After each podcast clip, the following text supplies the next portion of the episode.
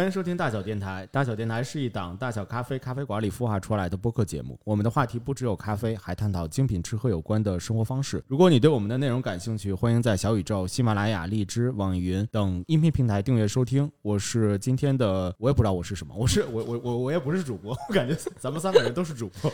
对对对，啊，我不是我，我来告诉你，你是资深主播，呃，李院士是常务副主播，呃，我是只有需要的时候 来补补丁的主播，好吧？好的好的，嗯哼。对，但是我们今天聚在这个地方，实际上都是在缅怀马助理这位主播，他啥时候才能回来他今天去搞爱情了，啊？呼唤马助理快 快回来吧。不要光搞爱情了，快，事业粉着急了。刚才的这一段是大小电台的一个正常的节目，接下来可能就有点不正常了。对，是最正经的已经过，已经过去了。今天是一个什么局呢？就是很想约大家来玩一个游戏。突然之间灵光一闪，那天在群里也别别那天了，也就是前天，在群里我就问大家，我说：“哎，大家想试试在群里边我们编故事吗？一人一句，一个小时，看我们的故事将会去向何方。然后这个时候老张就说：“我特别擅长，快约我，对我看到了之后心潮澎湃，默默的写了个加一。是吧？”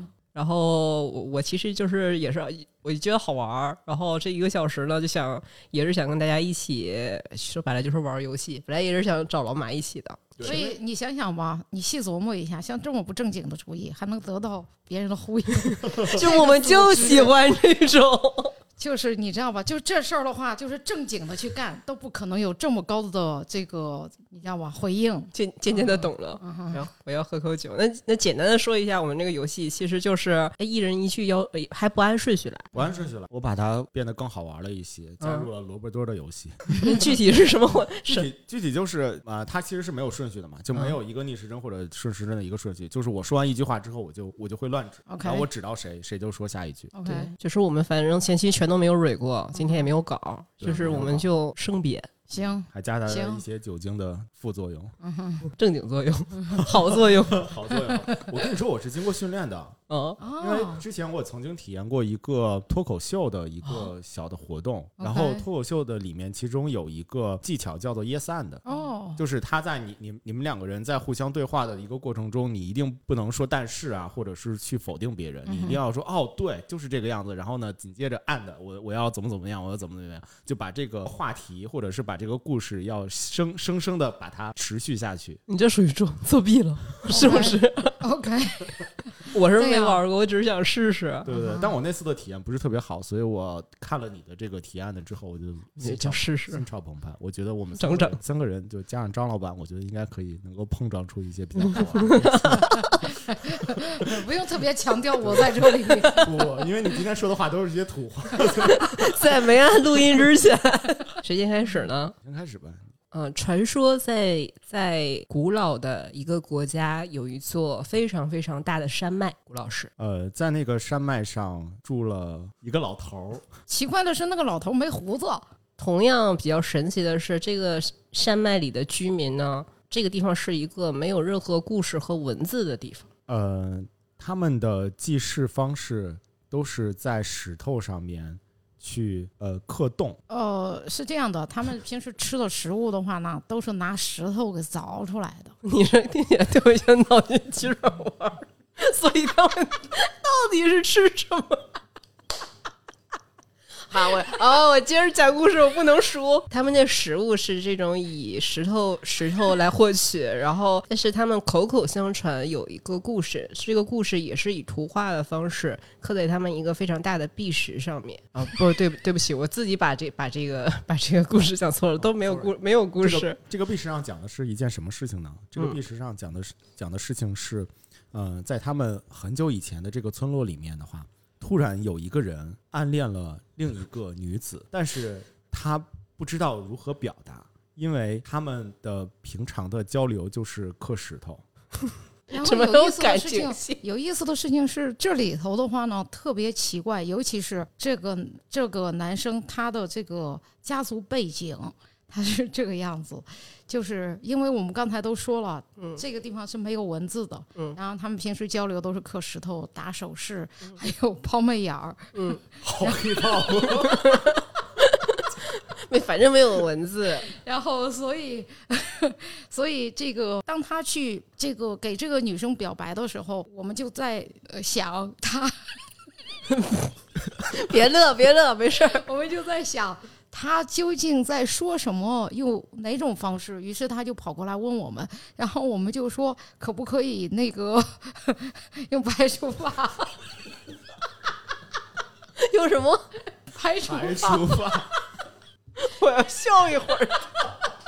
这个故事确实有点，这个游戏确实有点好玩。呃，就是他不能准确的表达心意，大家说要排除法之后，而这个时候，故事一开始那个没有胡子的老头就说话了，说你想解决这个准确表达心意的问题呢，你需要离开这个就是山脉，去世界游历，才能找到这种准确表达心意的方式。呃，于是他就不远万里来到了另外的一个国家。他突然发现这个国家，嗯、的人，他们的交流方式特别的有意思。他们的交流方式都是以那种就是在唱 hip hop 的那种方式在交流，就是嘿哟，这个地方的国歌，这个地方的国歌名字，就是它其实是到了一个非常神奇的一个国度。嗯，这个国度的话呢，一切都是绿色的。然后他到了这里之后呢，人们都在唱歌。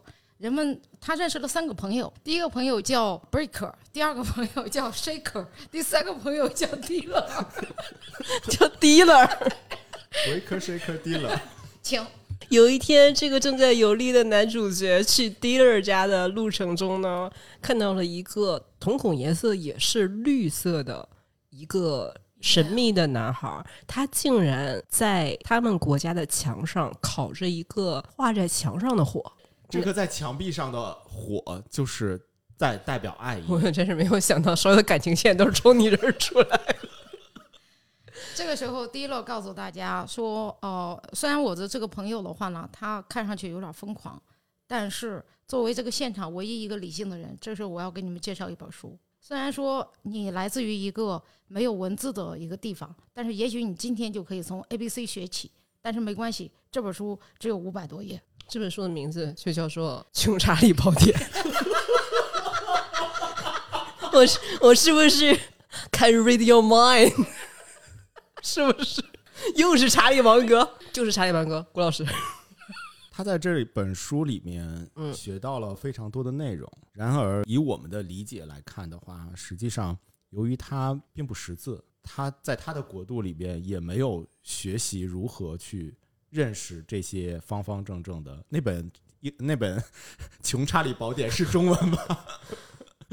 对都都行，也他他也并不理解这些方方正正的字，但是他在认认真真的看，因为他始终想要去找到如何去呃如何去表达自己的爱意，所以在这本书里面，既然一个另一个国度的一个朋友，他非常认真的给了他这本书，他还是希望能够认认真真的去阅读一下这本书，所以他在这里本书里面，以他自己的理解，学习到了一个嗯非常重要的东西。怎么形容呢？这个东西他非常的，在他的理解里面，这个东西非常的有钱，就非常的值钱。然而这个东西呢，在他的世界里面，以及在他去往的这个国度的世界里面，又不真实存在。但是这个东西的价值又在每天每天的变化。他在想，这个东西是爱情吗？还是什么呢？于是他问了一下张一鹏。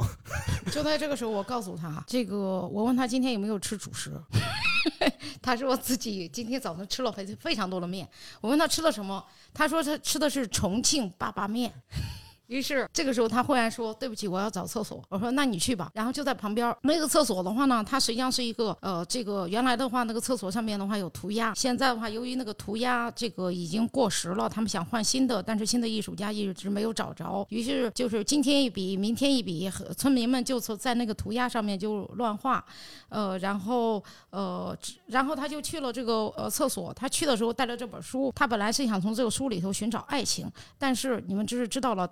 这个是一个农村的一个厕所，当时也没有纸，于是就把这本书给撕了，当成了呃擦屁股纸。都好了是吗？然后他在结束自己的呃，在刚刚要离开这个卫生间的时候，他又再看了一下他上面那些花花绿绿的壁画，突然之间很意外的发现墙壁上竟然也有他所在的国家的一些刻在石头墙壁上的洞。然后他仔细的观察墙壁上的洞，发现正是用自己的国家预言了刚刚他经历的一切，其中包括烤假火的男孩。一本他看不懂的书和一个墙上有壁画的洗手间，他觉得这件事情非常的神奇，于是去到处的寻找那个绿眼睛的朋友。然而他找遍了所有的地方都没有找到，直到他灰心丧气的那一刻，他发现就在他所站的这家店的门口正在修路，是我们头在这儿那个那个，就是而那个绿眼睛的男孩就开着拖拉机在那条路上，在这条路上，他在这个修这个路的时候。呃，就在这个乱石堆里头，他忽然看见了一只兔子的尸体，两只兔子的尸体，三只兔子的尸体。然后他忽然之间问了大家一个非常非常重要的问题：他说，兔子死了，谁是最伤心的呢？他突然间意识到，原来他第一个游历的这个城市就是无兔之国。于是他觉得他还是得去下一个地方找寻自己想要的答案，就是要逼你走。但他在去呃下一个地方之前，那个绿眼镜的哥们儿跟他说了一句话：“祝你在下一个地方找到有感情的兔子。”但是他问了这个绿眼睛的哥们儿一个问题，他说：“如果必须我得找着那个最有感情的兔子的话，请问是哪一年的？”然后这个绿眼睛哥们儿说：“一九八七年。”突然。这个哎，这个这个男主角叫什么名字来着？我们好像还没有给他起名字。对呀，叫什么？总不能叫张张三吧？起个名字吧，就叫石头吧。石头，他是来自石头国吗？石先生，我叫石先生。石先生，对。突然，这位石先生听到了一声响指声，他从睡梦中醒来，发现自己结束了刚刚的催眠，然后为他催眠的医生，他身边的一切都变了。为他催眠催眠的这位医生。对他说：“你刚刚做了一个很长的梦，建议你现在去窗口透透气。”他走到窗口的时候，发现头顶上的蓝天竟然都是不会落下来的大海，地上本来应该是行人的地方，都是飘着白云的蓝天。刚才难道都是梦？哎，这就是让你白讲，快！他现在从梦里醒来了。来，石先生啊，他开始慢慢的踏入海里，感觉到一些之前没有，嗯，从来没有经历过的浮力。这个浮力在。慢慢的往下压，嗯，压着他慢慢的往下走，嗯，但是他依然能够在海里去飘，嗯，于是他就这样慢慢的 emo 着，又漂浮着，所谓的海上慢慢的游走。这时候天空传来一句话：“一人得道，鸡犬升天。”然后他还是。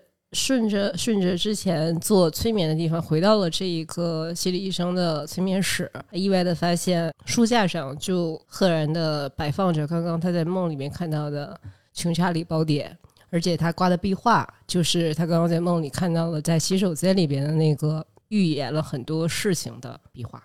他开始回忆，他现在。所处的这个状况到底是梦还是他所谓的现实？如果是梦的话，那么现在眼前的这些又是什么？如果是现实的话，为什么他看到的天不是天？他看到的地下的行人又像天的那那个样子？这个时候他在想，这都是谁给他的？然后他就在想，石先生于是就在细琢磨，然后他忽然想起来，这一切都是这一切的发生都是源自于。有一天的时候，他其实是上个星期，上周四，上周四他吃完午饭，然后当时他正在青岛出差，嗯，然后上周四出出差的时候，他就去那个呃，大家这个开完会了之后，忙了已经两三天了，然后大家说要不然去爬山，嗯，这个去放松一下吧，呃，于是他说那干脆去崂山吧，啊，然后结果他在爬崂山的时候，在这个崂山的半山腰的时候，碰见了一个道士。这个道士叫着他说：“你好，我叫崂山，我叫崂山，呃呃，那个老道。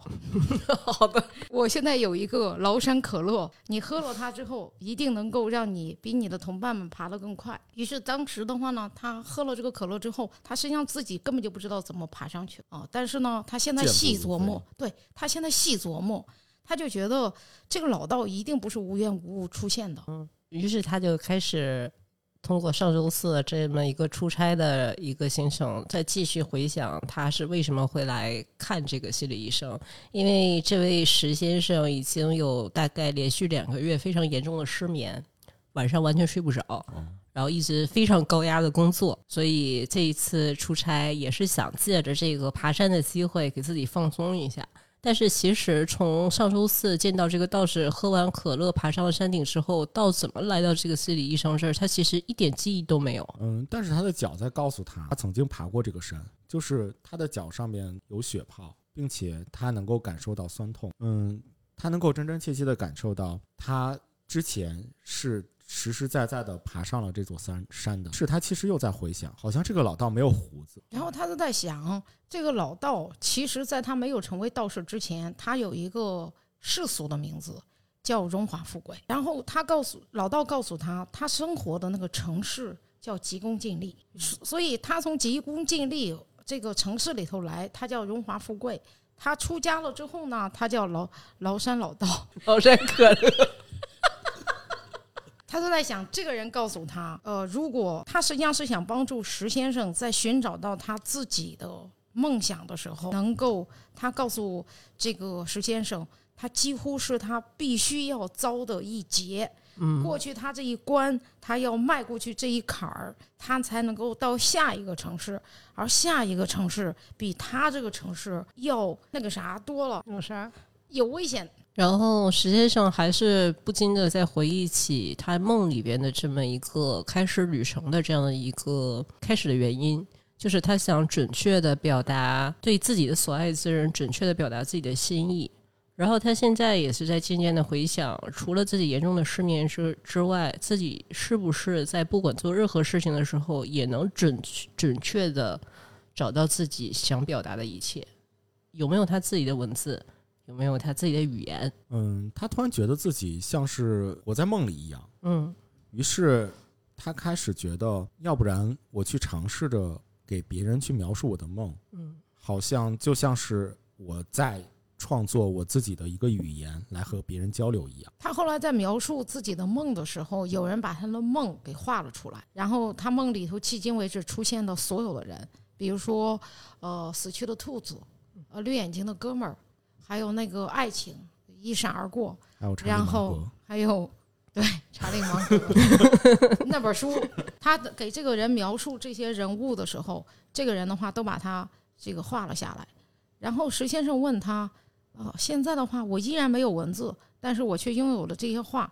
这些画在我梦中所有的镜像，最终是能够反映出来的是什么呢？然后这位为他画画的这个这位朋友，然后又给他画了一幅新的画。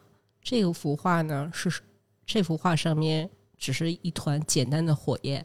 他的朋友跟他说：“你现在把手凑过来试试看，它有没有温度。”然后石先生把手凑过去，他发现他真的感受到了烤火的温度，于是，一瞬间又把他带回到了那个烤火的哥们儿的那个墙壁的旁边。这个时候好像故事在倒转一样。嗯，他来到了这个墙壁的旁边，发现了绿眼睛的哥们儿，发现了兔子的尸体 突然起，发现了兔子的尸体，发现了 dealer，但他的脑子非常的清楚，他是从那团火焰里面过来的。嗯于是他开始在想，说我明确之前医生把他唤醒了，所以他发现那团火是一个通向现实与梦境彼岸的一个通道。嗯，现在我也分不清到底哪个是真的，哪个是假的。我现在，但是我现在有点饿，所以说我想吃一下烤兔子或烤鸡。你你是认认真的讲故事还是是啊，啊？是是，想要吃兔子和烤鸡，就必须得去到下一个城市了，那里有各个国家最好吃的烤鸡。这个新的新的，哎，不能说城市，一个这个它的新的目的地，嗯，和之前的不一样，因为上一个是都是绿色嘛，那个兔子的尸体，绿眼睛的哥们儿跟他说，在这里会遇到一个超有感情的兔子，但是他来到这个地方，发现这个地方呢长满了青草，青草，令人震惊。其而且没有一只我已经预料到有一个人，有一个有一个人会出现了。你说，你说，我好想知道你要说啥。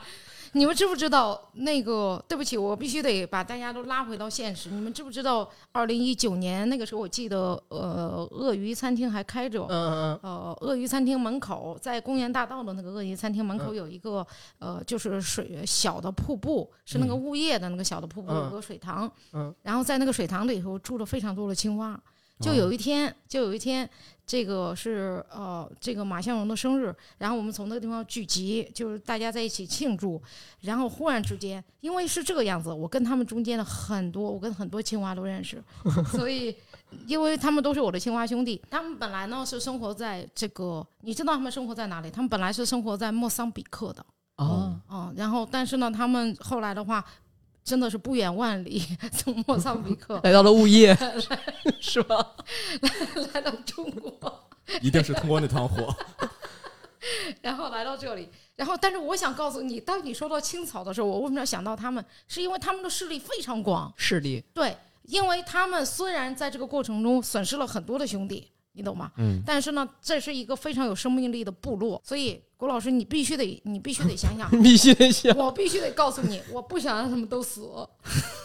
就是有很多青草，你想办法把整成一个就是万蛙之国，就是这个意思，并且也长生不死的那种，没来到了这个长满青草的国度，呃，认识了一群长生不死的青蛙长生不死的青蛙。太难了，怎么回事？好他突然学他学突然学到了一件事情，这件事情叫做在他的国度里面，他一直在追寻的爱意，一直在追寻的爱情，但是在另一个国度里面，好像每个人都像是彼此非常的亲近，嗯，像是在他的国度里面所谓的伙伴一样。他开始在这个国度里面慢慢的感受到，这个叫做朋友。但是他的爱情永仍然遥不可及，因为他爱上了一只大象。你 这故事也够难的呀，拔情绝爱吧，真的。青蛙爱上大象是对吗？呀哇，而且他爱上了这只大象之后，从此以后他就痛苦不堪。他每天走在大街上，他都会唱：“我爱上一只大象，我多点希望。你把这个讲完，我别人 请把这个唱完。彷徨。好好说，好好说，别乐，别乐。就是，所以他每天都这样，都这样唱。而这个，你知道这个，所以呃，对于这只对于这个青蛙来说的话呢，它真的是爱上了不该爱的象。嗯，那其实石先生觉得，在这一个万蛙之国，虽然就是部落里的每一只青蛙都能表表示彼此的友谊，但是在爱情这一面，由于这种跨种族的恋爱，好像也蛮无解的。但是他还是很好奇。就是这种很正向的部落与部落之间这种兄弟的这种感情，他们是用什么方式来传递的呢？所以他就去跟一只年纪年年纪最大的青蛙哥们儿拿着啤酒去跟他聊聊天儿。恰巧这只青蛙也没有，这只青蛙慢慢的告诉他，我们每一年在呃每只青蛙的一个特定的日子都会狂欢。恰巧我们的国家有三百六十五只青蛙，所以我们每天都可以狂欢，我们每天都可以把酒言欢。而且你一定要，他还告诉我这个这只青蛙说，你必须得找着跟你一样爱吃土豆的青蛙，呃，因为这个世界上的话呢，而且必须得是喜欢吃同一个品种的土豆的青蛙，因为这个世界上有六千多种土豆，所以如果你喜欢的是另外一只青蛙的话，它不喜欢吃土豆的话，问题就会很大。然后这个时候，他还给青蛙讲了一个关于缘分的故事。他说有一天有一只猿在树上，有一只猴子 在树下面走过，然后这只猿就拉了一滩屎，正好掉到这个 猴子的肩上，肩上，所以这就是缘分的来源。我真是没想到，你的话都好土啊！我我都冒汗了，我我要我圆不回来了，是啊。但是史先生你觉得要再想想，你要再想想。好，没关系。史先生还是特别好奇，说：“可是那绿眼睛的哥们儿明明告诉我，在这里会有一只最有感情的兔子。他刚刚见到了猴子，见到了好多青蛙，甚至见到了那个不该出现的大象，就是没有兔子的痕迹。那兔子去哪儿了？在月亮上，那个月亮上该不会还有一棵桂树吧？”感觉他要不行了。还有一个男生，姓吴的男生，石头石石石头去问那个没有胡子的老青蛙，说月亮是什么？青蛙告诉他说：“你再等一等，等我们面前所有的色彩都消失的时候，你可以抬头望天。”于是他和老青蛙一起在那里默默地喝着酒，开心地喝着酒，慢慢地享受那那颗土豆的味道，单一产地片 单一产地土豆的味道。呃，默默的就看着前面的光在一点一点的暗下去。于是他抬起头，看到了天上的那一颗月亮。然而，在他看到天上的那颗月亮的时候，他突然意识到，那颗月月亮并不是挂在天上的，嗯它是它是以一种漂浮的状态在天上缓缓的漂浮，而且在兔子的旁边，他也嗯看到了兔子，那只他认为应该是绿眼睛的哥们儿说的那一只最富有感情的那只兔子。嗯，在那只兔子的旁边，正是他所爱的那个人。但是这个时候我必须得说一下，这个青蛙它的这个就是它的家庭背景，就是它来自于一个多青蛙家庭。有多多行，他排行第十七。然后呢，他上面的话有十六个哥哥。然后呢，他这十六个哥哥里头最刻薄、最刻薄的哥哥是二哥。然后就在他看见那个天上漂浮的这个月亮的时候，他二哥在旁边说了：“说他说在他心目中只知道一种方法，而这只青蛙是不具备这种方法上月亮，那就是给这个伊隆马斯克支付 SpaceX 支付两千万美金就可以登月。”然后这只青蛙问了他二哥说：“你是魔鬼吗？” 然后这只青蛙说：“可是我买了很多 Twitter 的股票，不知道有没有用。我是魔鬼吗？” 我有点毒。那根青蛙告诉他说：“嗯，你不要问你你你你不要觉得自己是魔鬼，也不要觉得伊隆马斯克是魔鬼。嗯，我给你介绍一本书，这本书我告诉你你推的股票的最终的归宿。这本书的名字叫做《穷查理宝典》。我们这要收钱了，所以这是一本卖书的一档节目是吗？反正我们在故事里就一定一直录回一些没。有没有问题。所以呢，后来的时候，这个事情就是这只青蛙，我的青蛙兄弟带着，虽然说他爱上了这只大象，但是呢，是直到现在为止，他对这个大象的思念之情依然徘徊在他脑子里。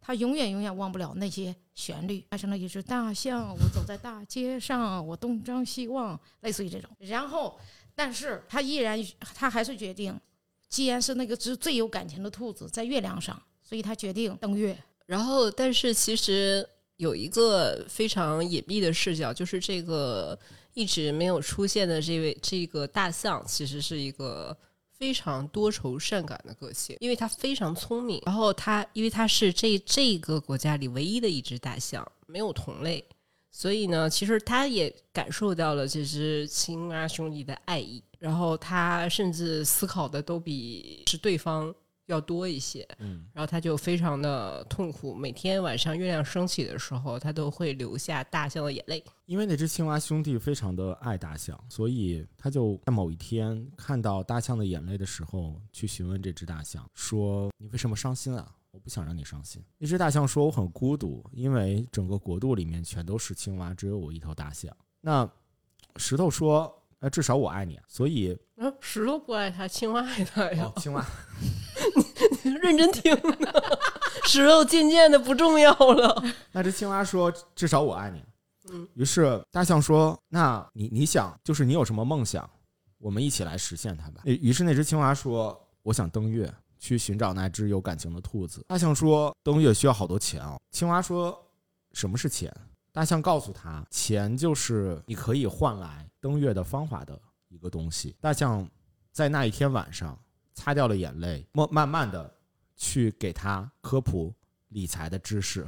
这个时候，青蛙的二哥又出来了。青蛙的二哥就是那种又刻薄又理性，甚至于有的时候说话贼不招人待见。嗯，然后，但是在这个时候，他却给出了呃这个他们一个非常好的建议。他说，其实大象完全可以用另外一种方法，就是因为它作为这个国度唯一的一只大象，大象完全可以把自己的，他说他自己要弄一块白色的布，拉过来，然后让这只大象在上面印一个大脚印，然后上面写上零零零一，然后再印一个写上零零零二，再印一个写上零零零三，再印一个写上零零零四，然后一直印一百只这个脚印，然后发币。我我知道你要说什么，但是我有点不想接着查。突然之间，大事不好了。本来以为这个故事里最大的反派就是青蛙二哥，突然当天晚上来了一个大妖怪，一口把月亮吃掉了。顾老师吓呆了。你想想，月亮上有好多东西啊。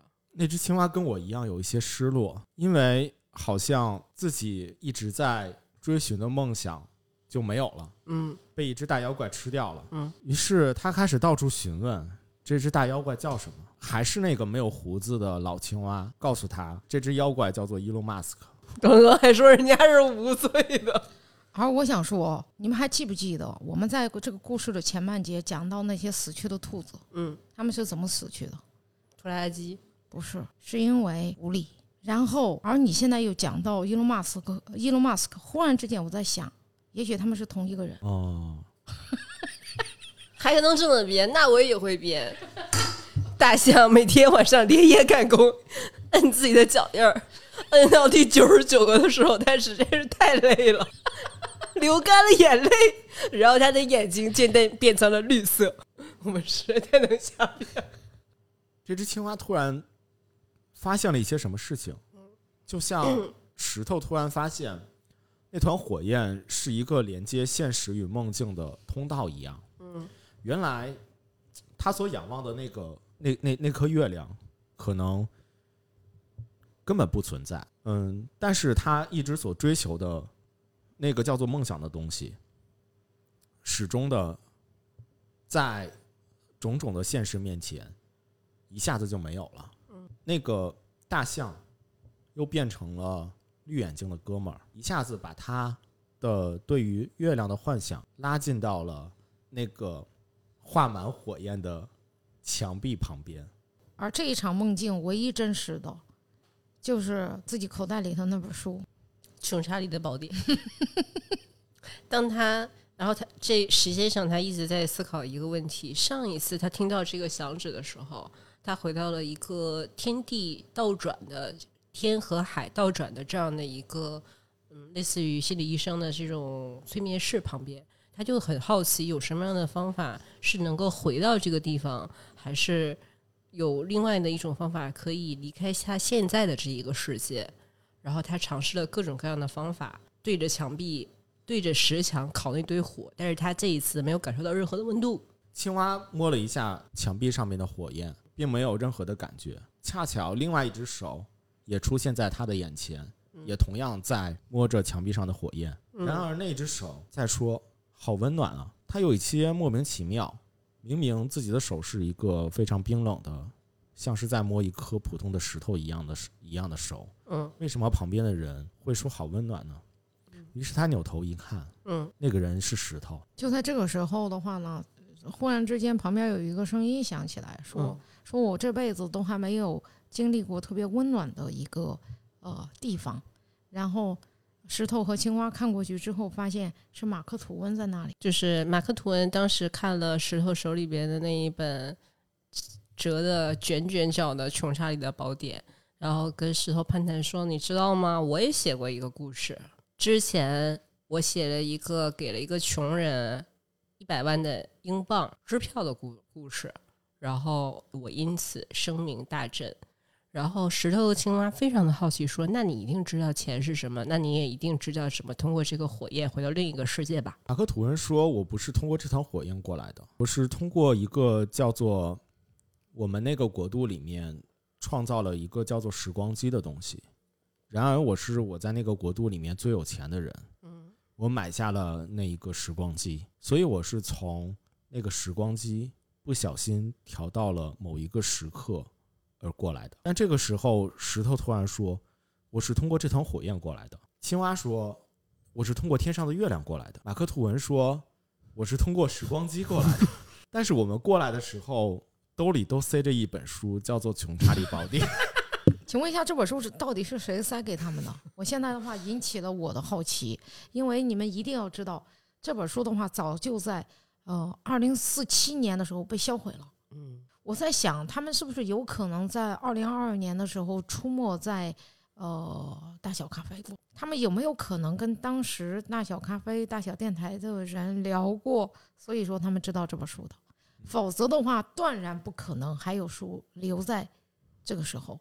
因为二零四七年，你们都记得那一年地球上的大火。我还记得 二零二二年的那个晚上，在大小咖啡，有一个人问我一个非常厉害的一个问题，他说：“你知道在这本书里一个最厉害的发明是什么？”我说：“是什么？难道是最优的投资组合吗？”他说：“不，最厉害的发明是复利。我们干脆就叫他小富吧。他不断的在他的国度里面去寻找哪里有复利。当他在寻找的时候，他发现单一品种的土豆是一个可以产生复利的东西。而且在这个过程中，他发现吃了单一品种的土豆，哦、可以带给他很多幸福。而当他变得很幸福的时候，他就变得特别愿意付出，为别人服务，然后他就变得更加幸福。然后他在那个时候才悟到，哦，什么叫做复利？原来一个人可以投入更多，就可以获得更多，然后再投入更多，再获得更多，再投入更多，再获获获得更多。哦，原来这个就是复利。而且复利的话，尤其是在幸福这件事情上，是这个样子。”小付是一个作家，他自己的成名作没有很多，就是靠写一些就是架空类的小说。然后他的一个正在写的一个一个小说的内容，他自己正在修改。然后打开了这本小说，第一章石头的梦境，第二章无兔之国，三章青蛙兄弟们。第四章是马克吐温的财富，第五章是写自己的一个回忆录，叫做《如何找到幸福》。我只想告诉你们，这个事情经历过之后，有一个人疯了，你们知道吗？就是因为哦，这个人，这个就是因为这个人，他实在是太投入到青蛙兄弟们那一篇那一篇故事里头了。嗯，他幻想自己也是一只青蛙，他希望能够跟青蛙们生活在一起。他疯了，这是真的。然后，所以到了呃，这这是后续啊。这个因为很多人不知道后面的事情是怎么发展的，我就告诉一下大家。然后在青蛙的那篇故事里边，大象大象的那个脚印的那个那个发币发币的一百张的那个作品刚一出来，销售一空。当时的卖点也非常的有意思，就说这是一只绿色眼睛的这我们的这一个星球里边唯一一个绿色眼睛大象创造的作品。每一张的足迹都不一样，都有着它非常独特的形状。随着时间的推移的话，它们似乎都在发生变化，所以到后来的时候，人们也不知道这一切会是什么，但是这个世界会变成什么。但是由于人们相信它的特殊存在，觉得它是在预示着什么样的事情，所以大象的足迹。还有青蛙兄弟们等等这些的话，成为了人们可以想象的具有某种象征意义的一个事情。对于我们来说的话，反正因为我们现在的话正在这个录播课啊，但是现在已经是二零七五年了，所以我们其实不知道，呃，二零四七年那场大火烧掉了树之后，二零五几年他们聚在一起。呃，具体发生什么事情？但是总而言之，我们今天是生活在一个非常和谐、呃非常快乐的一个时间里头。石头因为这个故事一开始，这个男主人公石头因为在这个青蛙的国度，为了留作纪念，买了那个大象的足迹第三十三号留作纪念。然后他正在去取这一个作品的时候，就在。算是拍卖会上吧，拍卖会的上，突然之间有人给他塞了一张字字条，人很拥挤，然后他没有看清给他塞字条的人的脸，然后这个人就消失了。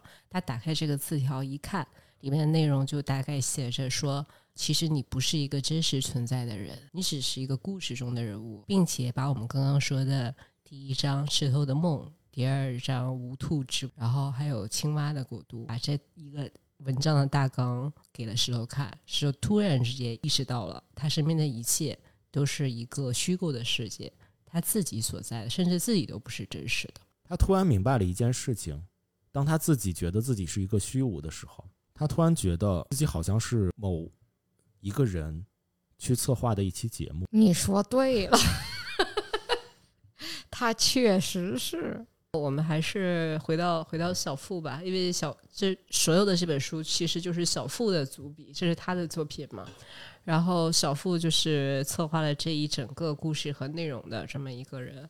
然后小富拿着这个所有的故事的大纲、未完成的大纲和他的就是和他一起共事的这一位女孩讨论。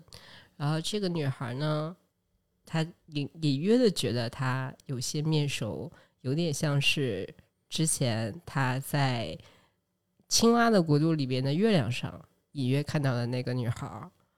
然后呢，嗯，女孩儿就是一直她说，女孩之前跟他见面的时候一直都是戴着墨镜的。她说，因为不好意思，我最近就是因为工作用眼过度，所以我做了一个眼睛的小手术，所以我是一直戴着墨镜的。那个什么牌子的墨镜？嗯，那没有没有任何植入，没有任何品牌也告诉我们这件事情。然后，当他们把所有的这个书稿，还有他他的这个内容蕊好的蕊好那一天，小付跟这个女孩一起喝咖啡，然后喝咖啡的地点就跟我们刚刚说录节目的地点是一样的，是大小咖啡。然后呢，女孩说：“啊，今天我刚刚好康复了，然后我的这个眼睛已经快要好了。”这个时候，女孩。女孩摘下了眼镜，然后小夫就看见了这个女女孩绿色的眼睛。这个故事就讲完了。哇哦，漂亮！梦中梦，漂亮漂亮漂亮！感恩。我还想讲一个他的后记。好，你讲。还续呢？你太行了，我都想。我一定要把它讲出来。好，是因为我觉得这个事情太绝了。嘿嘿，是太能编了，是吗？石头终于和这个绿色眼睛的女孩在小富，小富，小小富终于和这个绿色眼睛的女孩在一起了。突然有一天，绿色的女孩邀他一起去爬山。又遇到道士了吗？崂山可乐。不，不要这样，不要这样。他们在去到山去到山脚下的这个路上，嗯，遇到了一只大象。于是他们说：“不如我们骑着大象一起上崂山吧。”嗯，在他们慢慢攀爬的这个过程中，嗯，突然的意识到，大象的一百步，嗯，就是从山脚下到崂山的一百步。哦，这也很绝啊！而且在书页里面，嗯，那个石头，嗯，感受到自己曾经没有爬过山，嗯，但是脚底是真真实实的疲劳感的那个时候，同时也在小腹的脚上感受到了。哇，太厉害了！我都听入迷了。再然后，他们上了山之后，突然发现海边山顶上有一个大大的月亮。那是气球吗？有大妖怪吗？有一个大大的月亮。那是气球吗？小付和那个女孩把脚轻轻的一伸，就攀上了那个月亮。那气球飞了吗？月亮缓缓的上升。啊，小付变成兔子了吗？慢慢的漂浮在海上。于是小付变成了兔子。哦。那个女孩就变成了兔子旁边的那个女孩。我觉得可以。我觉得，我觉得兔子跟青蛙真的是好棒啊！这个时候，你还在陆地上的井底有一只 青蛙，有一只爱上大象的青蛙。哇！默默的看着天上的那颗月亮。哇哦！说我的世界好满啊！平常我望着天都是各种各样的颜色，但现在这颗月亮。覆盖了我整个的井口，于是我的满眼都是这颗月亮，我的满眼都是这个有感情的兔子以及一个美丽的女子。